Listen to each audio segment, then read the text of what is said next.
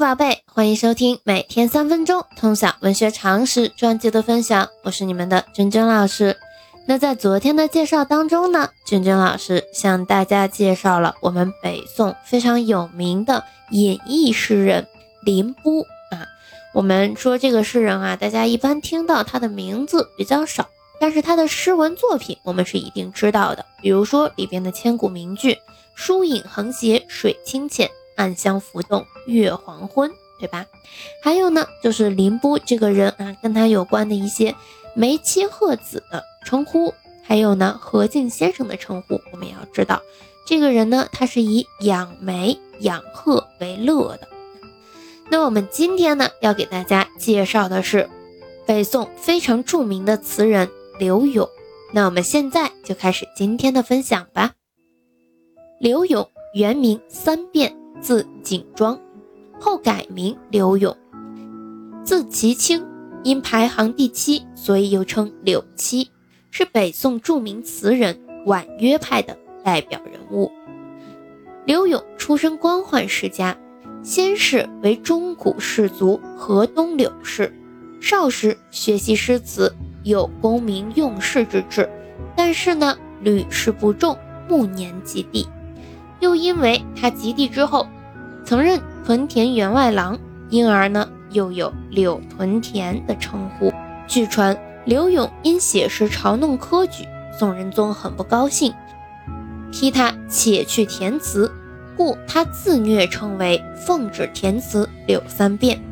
他是北宋首位专利填词的作家，写了大量的长调，他的词流传较广，时有凡有井水饮处。即能歌柳词之说，柳永呢，他是第一位对宋词进行全面革新的词人，也是两宋词坛上创用词调最多的词人。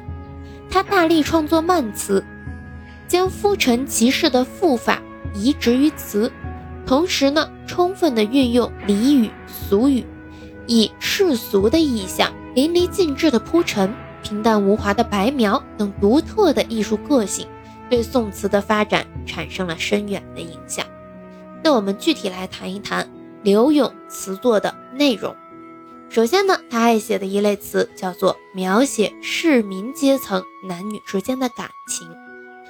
很多词当中的女主人公多是沦入青楼的不幸女子。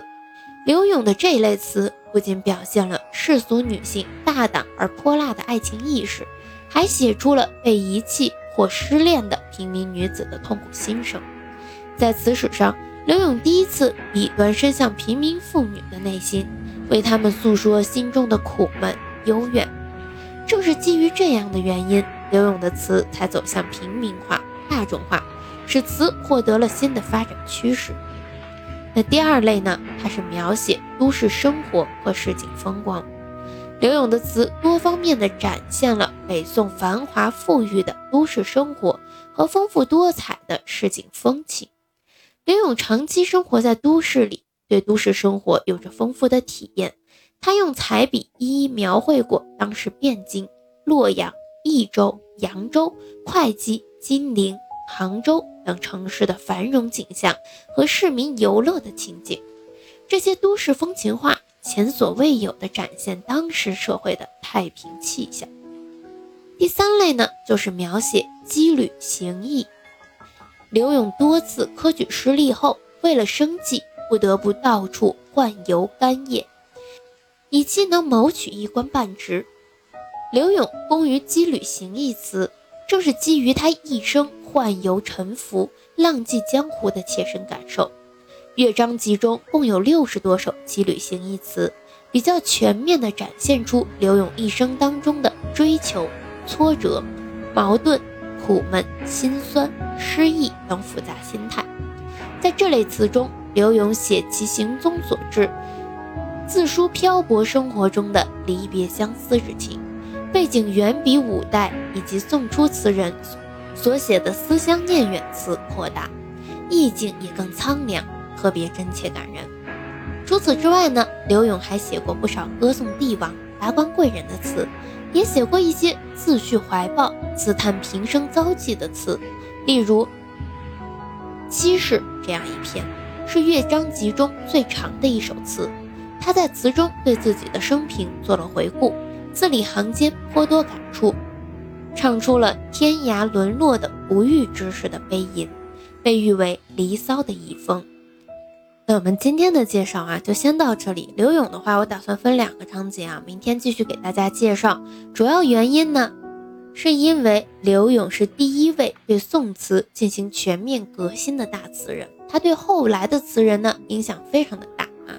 所以呢，我们明天还会再讲一下他的这个词作的具体的艺术成就啊，以及他对其他人的一些影响。那今天要再讲就比较长了，我们明天继续啊。那我们今天的分享就到这里，明天我们继续向大家介绍刘勇。我们明天见。